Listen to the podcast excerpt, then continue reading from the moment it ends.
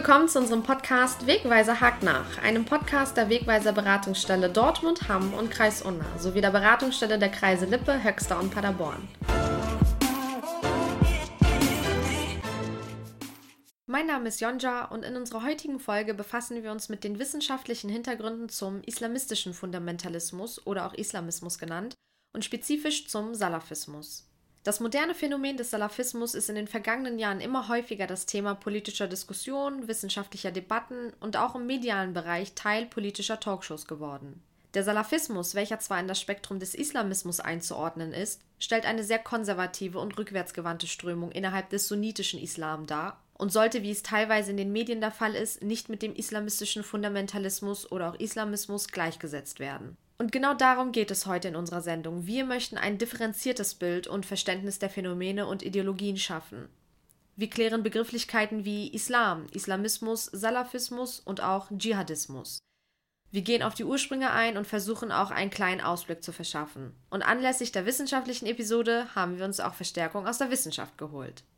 Heute zu Gast bei uns ist Herr Lino Klevesat. Er hat neben Politikwissenschaft und Arabistik-Islamwissenschaft auch mittlere und neuere Geschichte an der Universität Göttingen studiert. Er ist seit 2017 wissenschaftlicher Mitarbeiter der Universität Göttingen am Institut für Demokratieforschung. Er war bereits vor 2008 bis 2013 wissenschaftlicher Mitarbeiter der Universität Göttingen und 2013 Stipendiat des Orient-Instituts Beirut. Herr Klevesat, herzlich willkommen zu unserem Podcast. Wir freuen uns, Sie begrüßen zu dürfen, wenn aufgrund der Pandemie leider auch nur telefonisch. Tatsächlich kennen Sie und ich uns ja bereits aus meinem Studium, in dem ich eines Ihrer Seminare radikaler Islam und Islamophobie belegte. Ich erinnere mich sehr gut daran, wie unter anderem dieses Seminar meinen Interessensschwerpunkt auf diesen Bereich gelenkt hat.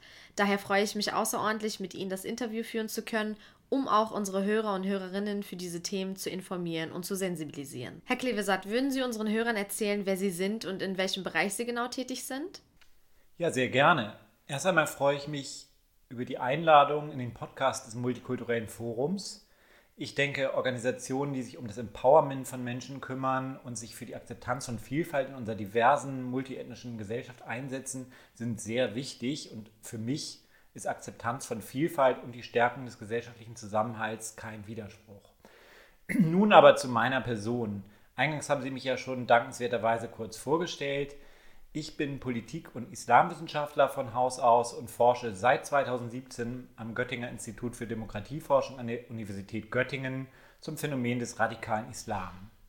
Meine Stelle ist an der Forschungs- und Dokumentationsstelle FODEX angesiedelt, die politische Mentalitäten untersucht und dabei von Gruppen ausgeht, die sich als Gegner der Mehrheitsgesellschaft verstehen. Dabei forschen KollegInnen von mir unter anderem zum Bereich Rechtsradikalismus, aber auch zum Linksradikalismus, es geht also bei uns nicht nur um den radikalen Islam. Und den Begriff möchte ich im Übrigen gleich im inhaltlichen Teil noch weiter erläutern. Wie sind Sie auf das Thema gekommen? Warum interessiert Sie dieser Forschungsschwerpunkt? Das ist eine lange Geschichte. Schon als Jugendlicher war ich sehr an Geschichte und Politik interessiert. Ich bin 2001, also vor bald 20 Jahren, in die 13. Klasse, den Abiturjahrgang gekommen und kurze Zeit später haben sich dann die Anschläge des 11. September ereignet. Mit einmal war das Thema des radikalen Islam in Form des Dschihadismus in aller Munde und es hieß, die Anschläge und die Folgen des Anschlags würden nun Politik und Geschichte im 21. Jahrhundert lange Zeit prägen. Eine Freundin gab mir damals ein Buch zu lesen, in dem es hieß, viele Menschen in Europa und Amerika würden jetzt über den Islam und politische Bestrebungen, die mit dem Islam zusammenhängen, reden aber ohne die Sprachen, die den Islam geprägt haben, wie vor allem Arabisch, aber auch Türkisch, Persisch und andere zu verstehen und ohne die Quellen des Islam, allen voran natürlich den Koran, im Original lesen zu können. Ich habe mir damals gedacht, wenn diese ganze Diskussion für die ganzen kommenden Jahre und Jahrzehnte so wichtig werden sollte, dann möchte ich gerne Arabisch lernen und versuchen, mir von der arabischen Welt, die den Islam weltweit geprägt hat, ein eigenes Bild zu machen ohne ausschließlich auf Erklärungen anderer zurückgreifen zu müssen, seien es jetzt Wissenschaftlerinnen oder Journalistinnen oder wer auch immer. Und dann habe ich angefangen, Politikwissenschaft, Arabistik und Geschichte zu studieren. Das war damals auch schon in Göttingen. Und weil an deutschen Universitäten das Arabischstudium allerdings vor allem aus Lektionen besteht, wie man arabische Texte ins Deutsche übersetzt, bin ich dann später noch ein halbes Jahr nach Syrien gegangen um an der Universität Damaskus Sprachkurse zu belegen und auch selbst etwas besser sprechen zu können. Ja, vielen Dank für die Erklärung und ähm, dann kommen wir auch jetzt zum inhaltlichen Teil der Sendung. Herr Klevesat, wie unterscheiden Sie die Begriffe Islam, Islamismus und Salafismus? Das ist eine sehr wichtige Frage. Islam ist die Bezeichnung für die Religion, die nach der Zahl ihrer Anhängerinnen die zweitgrößte Religion auf diesem Planeten darstellt. Sie existiert seit mehr als 1400 Jahren. Im 7. Jahrhundert unserer Zeitrechnung lebte der Prophet Mohammed, der nach islamischer Vorstellung die letzte Offenbarung an die Menschheit übermittelte. Selbstverständlich hat der Islam in 1400 Jahren Geschichte und den verschiedenen Weltteilen, in denen er verbreitet ist, ganz unterschiedliche Formen angenommen, genauso wie sich das ja auch über das Christentum sagen lässt. Und wie definieren Sie Islamismus? Islamismus hingegen bezeichnet eine moderne politische Strömung, die ausgehend vom Islam und seinen Quellen Politik gestalten will oder sogar den Anspruch erhebt, aus dem Islam lasse sich ein komplettes politisches System ableiten und sie glauben, dieses System sei die bessere Alternative zum System der liberalen Demokratie. Wann genau man von Islamismus sprechen kann, ist allerdings auch in der Forschung eine noch immer nicht abgeschlossene Debatte.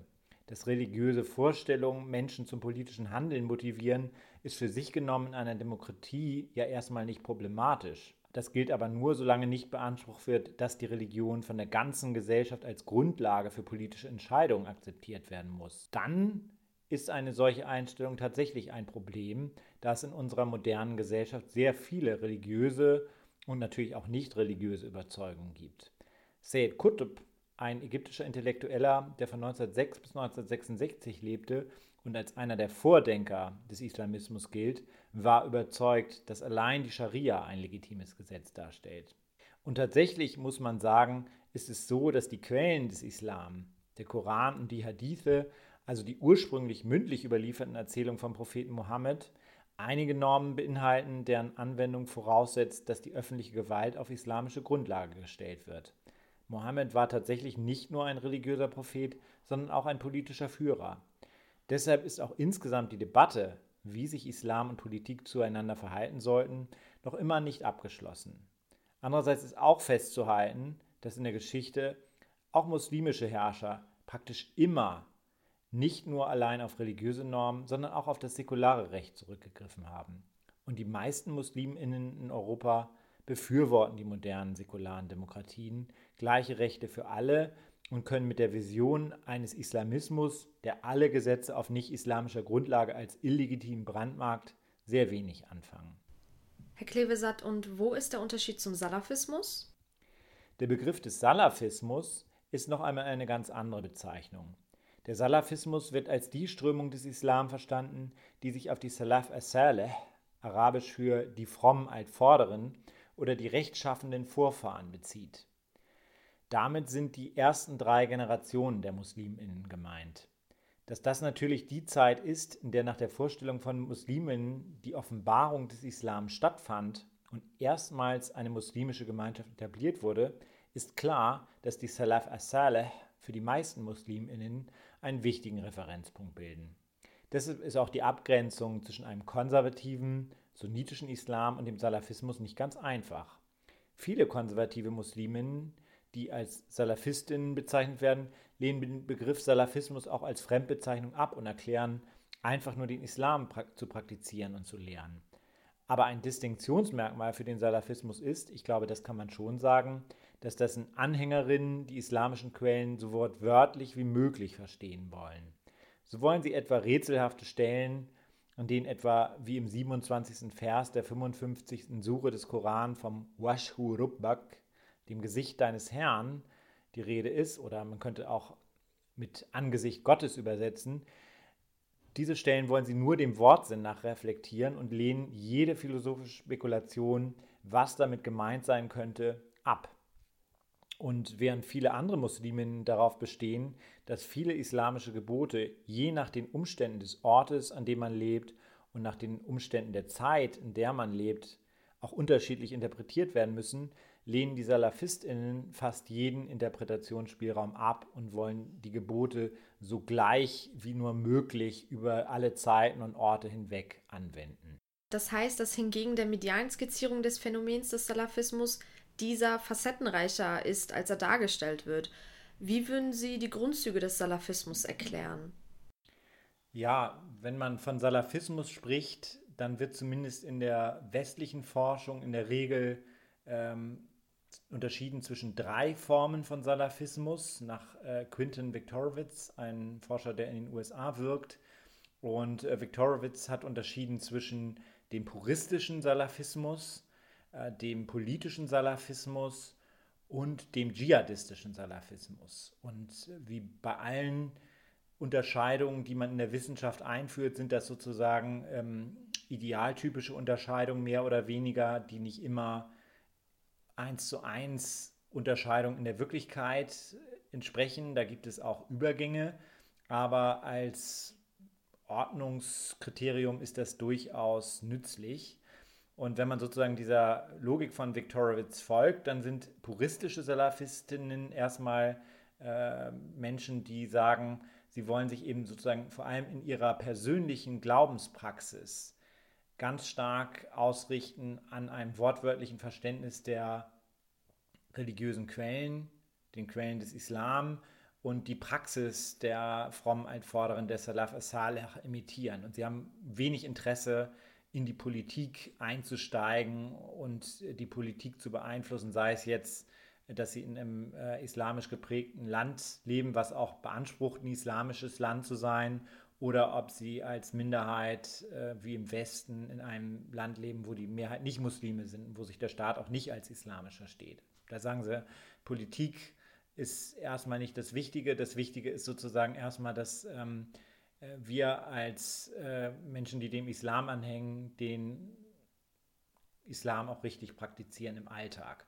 Und ähm, Leute, die dann einen politischen Salafismus vertreten, die stellen sozusagen diese politische Dimension des Islam in den Vordergrund und sagen, ja, das ist eben nicht nur eine moderne Innovation, dass man ähm, versucht, aus dem Islam äh, Regeln abzuleiten, sondern, wie ich eingangs ja schon sagte, gibt es eben auch eine politische Dimension des Islam und die sagen sozusagen, man braucht, um den Islam richtig zu leben, auch einen islamischen Staat und versuchen dann quasi Schritt für Schritt auch zu sehen, welche Möglichkeiten gibt es, politisch tätig zu werden und ihrem Ideal eines islamischen Staates näher zu kommen.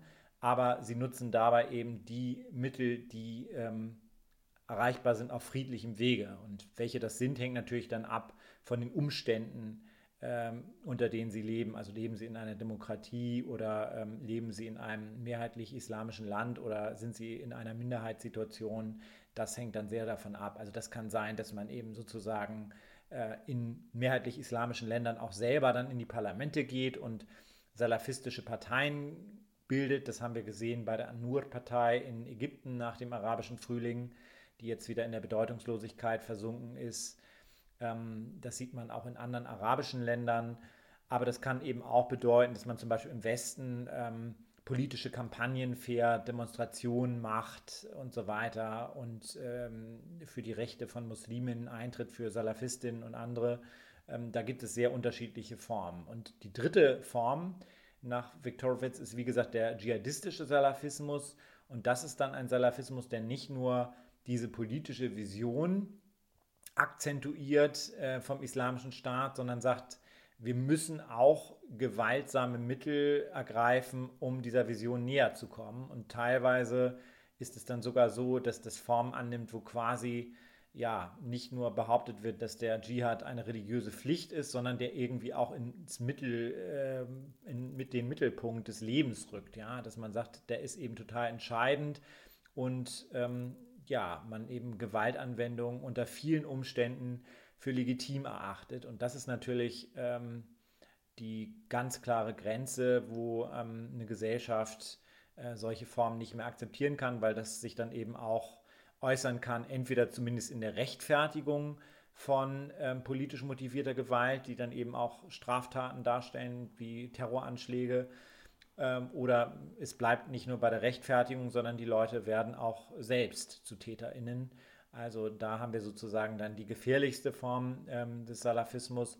Aber wie gesagt, ähm, die Übergänge sind natürlich fließend, weil alle, ähm, die sozusagen, ähm, auf die das Label Salafismus irgendwie zutrifft, die nehmen erstmal ihren Ausgangspunkt, ihren Bezugspunkt in den Salaf Saleh und die finden natürlich sozusagen für ihre Spielart, für ihre Interpretation ähm, auch Gründe. Und dann muss man natürlich erstmal eben sozusagen auch argumentativen Aufwand treiben, um zu zeigen, die Art, wie sie äh, argumentieren, wie sie ihren Dschihad rechtfertigen, die ähm, lässt sich eben nicht einfach unmittelbar aus den islamischen Quellen ableiten. Aber sie behaupten das und ähm, da muss eben sozusagen erstmal Arbeit geleistet werden, um auch Leute, die diesen Spielarten des Salafismus anzuhängen, äh, zu überzeugen, nee, das ist nicht die einzige Interpretation des Islam und vielleicht auch nicht mal die naheliegendste, sondern da gibt es äh, sehr viele äh, Formen, das friedfertig zu interpretieren.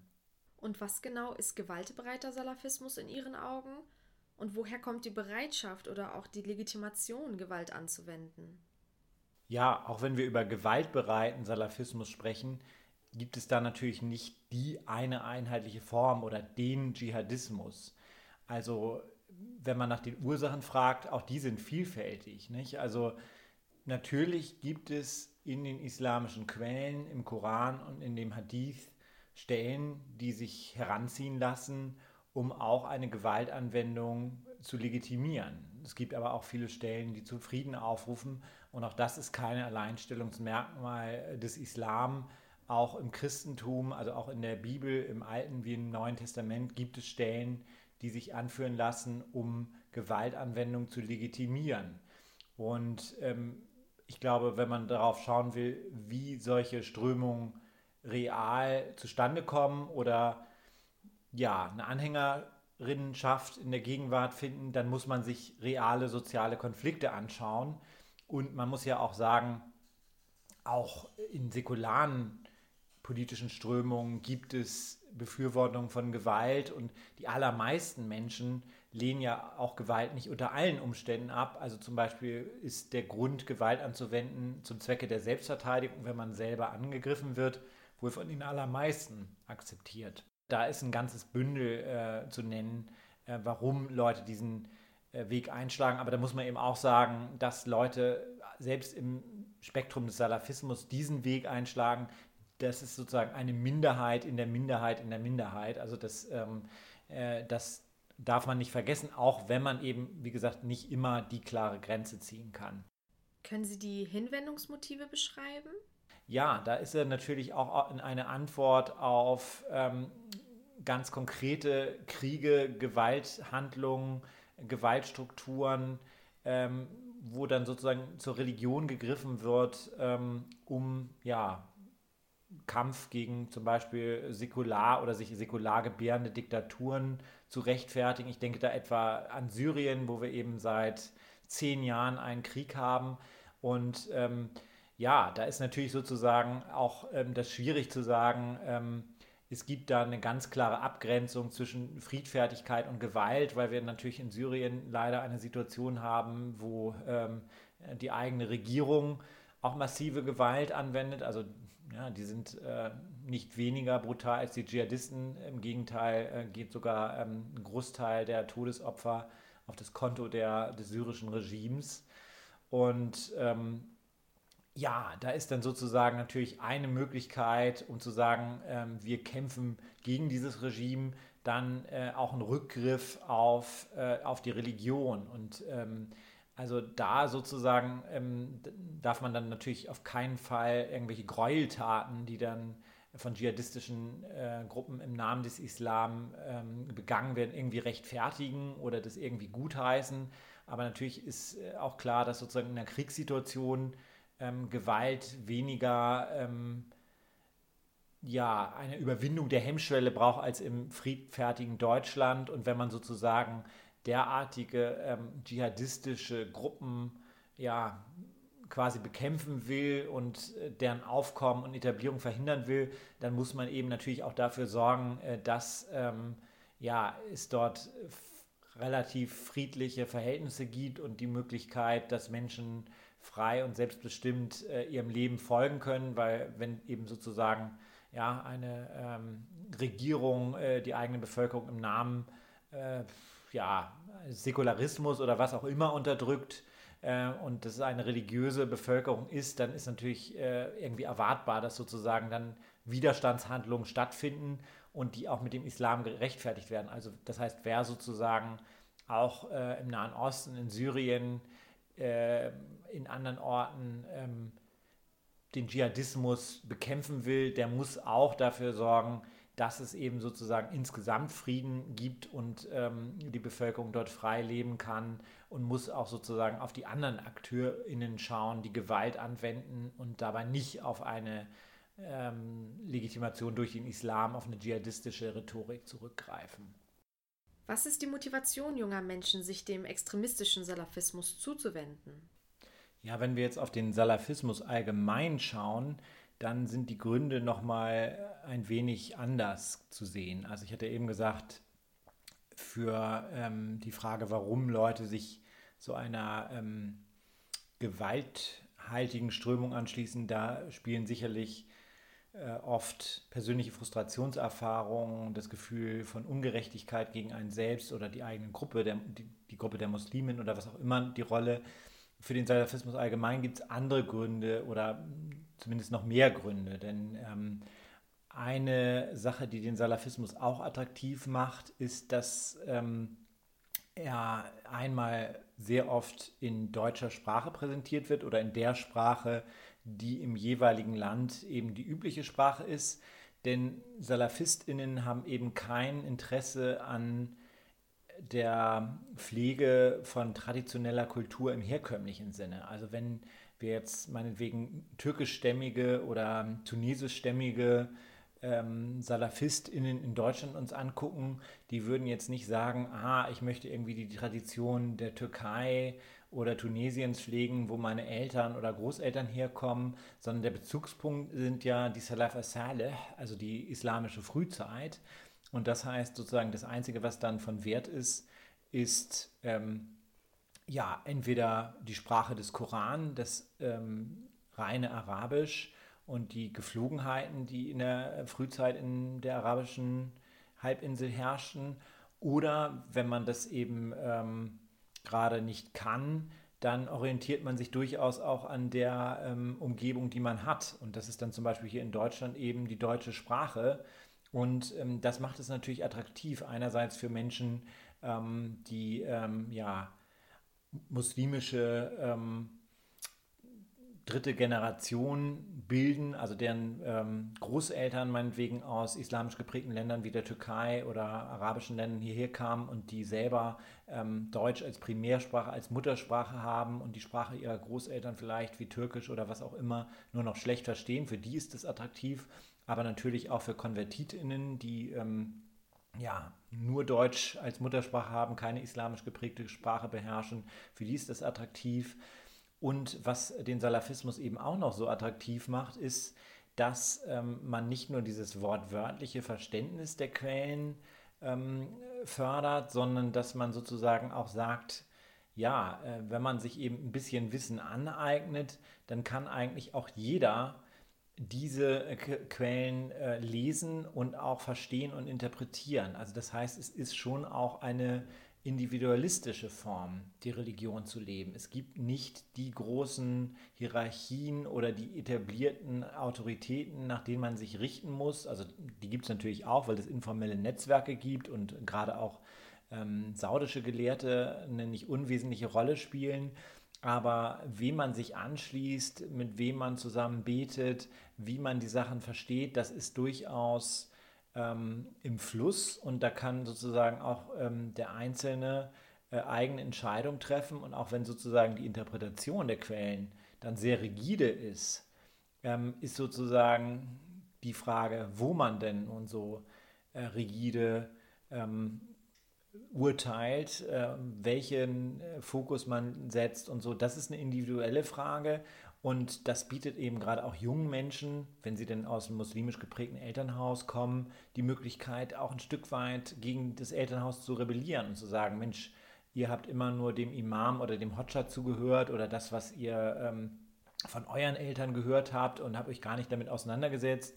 Wir werden jetzt in der Moschee dazu angeregt, doch selber ganz viel den Koran zu lesen, Hadithe äh, zu sichten, zu gucken, ob sie authentisch sind und gehen dem allen eigenständig auf den Grund und sind sozusagen wirklich kompetent.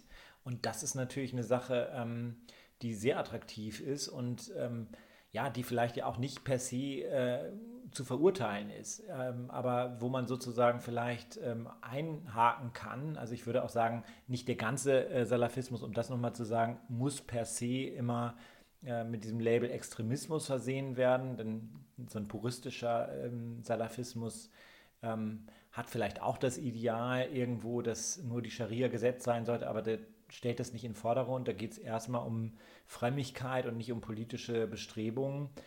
Aber ähm, man kann vielleicht äh, sagen, ja, dieses Individualistische kann auch durchaus ähm, gar nicht so schlecht sein in der modernen Gesellschaft, aber es kommt dann eben darauf an, ähm, vielleicht äh, im Austausch mit Menschen, mit jungen Menschen, die gerade so eine salafistische Lesart des Islam attraktiv finden, zu sagen, ja, ähm, aber es ist eben nicht so, dass die Quellen selber äh, unbedingt vorschreiben, dass äh, man keinen Interpretationsspielraum anwenden darf, dass nur ein wortwörtliches Verständnis, eine wortwörtliche Interpretation die einzig richtige ist. Denn ähm, im Koran selber ist auch öfter die Rede davon, dass es eben ähm, klare äh, Koranverse gibt und solche, die ähm, schwer verständlich sind, die dunkel sind, die sich dem menschlichen Verständnis erstmal entziehen. Und ähm, also da kann man sagen, ähm, es lassen sich auch ja, aus einer islamischen Sicht Gründe finden dafür, dass eben äh, bestimmte Fragen offen bleiben und nicht alles ähm, rigide mit äh, sehr klaren Antworten zu klären ist. Ja, vielen Dank. Zusammenfassend kann man also sagen, dass der Salafismus keine homogene Strömung darstellt. Und besonders gefährlich ist auch die dritte Gruppe des Salafismus, der dschihadistische Salafismus. Und der Salafismus ist also dann extremistisch, wenn nicht gar terroristisch zu verstehen, wenn sie gegen die freiheitlich-demokratischen Grundwerte verstößt und versucht diese durch eine religiös-salafistische Ordnung mittels Gewaltanwendung zu ersetzen. Auch wenn Gruppierungen innerhalb des Spektrums des Islamismus keine Gewalt anwenden, wie wir erfahren haben, so richten sie sich dennoch gegen die Prinzipien von Individualität, Pluralismus, Menschenrechten und weiterer demokratischer Grundordnungen. Herr Klevesat, in Ihrer Dissertation beschäftigen Sie sich mit, und ich zitiere, der moderaten Wasatiyah-Strömung, die die Ideen des politischen Islam in Einklang mit Demokratie und Pluralismus bringen will. Können Sie uns Ihre bisherigen Forschungsergebnisse näher erläutern? Und wie schafft es die Wasatiyah-Strömung, scheinbar widersprüchliche Ideen miteinander in Einklang zu bringen? Und wie verbreitet ist diese Denkweise? Ja, die Wasatiyah-Strömung ist in der Tat eine sehr interessante Strömung und eine Strömung, die auch wirklich versucht, verschiedene äh, widersprüchliche Dinge miteinander zu vereinbaren. Und ähm, ja, wenn von der Wasatiyah-Strömung die Rede ist, dann ist in der Regel etwas gemeint, was äh, im Ägypten der 1990er Jahre den Anfang genommen hat unter Intellektuellen, die der Muslimbruderschaft nahestanden und die auch durchaus unterschiedliche Positionen haben. Also zu nennen wären da solche Leute wie Yusuf al-Qaradawi, ähm, wahrscheinlich einer der konservativen Leute, der ja noch mehr Mainstream der Muslimbrüder ist als vielleicht Wasatiyah äh, im engeren Sinne, aber auch ähm, Leute wie Abul al-Mahdi, der die Wasat-Partei gegründet hat, oder ähm, ja, ähm, Tarek al-Bishri, der das aus juristischer Sicht vertreten hat. Und ähm, man muss bedenken, dass die 1990er Jahre geprägt waren von dem demokratischen Aufbruch in Osteuropa bei dem äh, auch der Diskurs der Zivilgesellschaft eine große Rolle gespielt hat, ähm, beim Aufbrechen sozusagen dieses Monopol der autokratischen Gesellschaften. Und die ägyptische Gesellschaft, wie die allermeisten arabischen Gesellschaften, litt damals und litt leider bis heute unter eben einer Diktatur, unter einem autoritären System, dem Fehlen von Demokratie und Pluralismus. Und ähm, ja, man hat sozusagen gesehen am Beispiel Osteuropa, äh, wenn man auf äh, diese Schlagwörter Pluralismus, Zivilgesellschaft zurückgreift, dann ähm, kann das sozusagen ähm, nützlich sein im Kampf gegen ein autoritäres Regime und ein auch, einem auch Sympathien einbringen in den etablierten Demokratien des Westens. Und ähm, daran hat man sich orientiert bei einigen äh, jüngeren Denkern aus dem Spektrum der Muslimbruderschaft und hat gesagt, naja, ähm, es sollte schon so sein, dass ähm, ja, wir nicht sozusagen den Bezug zum Islam verlieren, aber vielleicht brauchen wir keinen islamischen Staat, sondern ein Slogan zum Beispiel ist dann zu sagen, äh, wir können vielleicht einen ähm, zivilen Staat, äh, Daula Madaniya heißt es auf Arabisch, was man auch als ja, säkularer oder ziviler Staat übersetzen kann, äh, den können wir durchaus akzeptieren, solange es eben einen islamischen Referenzrahmen gibt. Und ähm, ja, da könnte man sagen, das ist Wortklauberei. Aber ähm, tatsächlich sagt man eben, äh, es muss dann ein Staat sein, ähm, wie es zum Beispiel Abul al-Mahdi gesagt hat, der ähm, eine neue, äh, nach eigenem Verständnis islamisch-demokratische Partei gebildet hat, in der auch ähm, Nicht-Musliminnen partizipieren können müssen, in der sie erstmal grundsätzlich gleiche bürgerliche Rechte haben. Ja, in Tunesien ist die ähm, Nachda-Partei eben die wichtigste Partei, die aus dem politischen Islam hervorgegangen ist. Ähm, in Ägypten waren zumindest diese Wassatir-Intellektuellen äh, sehr ähm, kräftige Stimmen. Man kann nicht gut sagen, wie viele Muslime in Ägypten das so sehen, denn es ist eben leider wieder eine Diktatur, wo man keine Meinungsumfragen machen kann.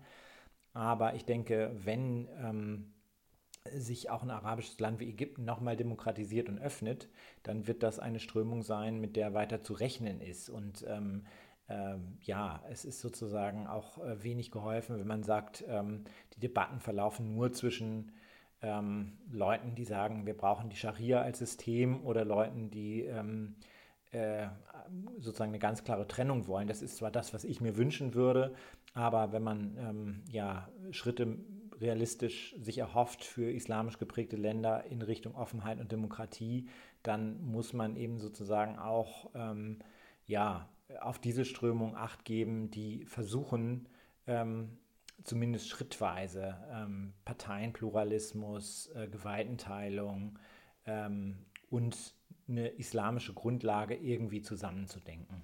Herr Klevesat, vielen Dank für Ihre Mühe und dass Sie sich die Zeit genommen haben, um mit uns über den Stand der Wissenschaft bezüglich der Themenfelder des Salafismus und Islamismus zu sprechen. Das war schon wieder mit einer weiteren Folge unseres Podcasts. Ich hoffe, ihr hattet Spaß und ihr konntet euch Wissen auf dem Themengebiet aneignen oder sogar euer Wissen vertiefen. Ich sage Tschüss und bis zum nächsten Mal zum Podcast Wegweiser hakt nach, dem Podcast der Wegweiser Beratungsstelle Dortmund, Hamm und im Kreis Unna sowie der Beratungsstelle der Kreise Lippe, Höxter und Paderborn.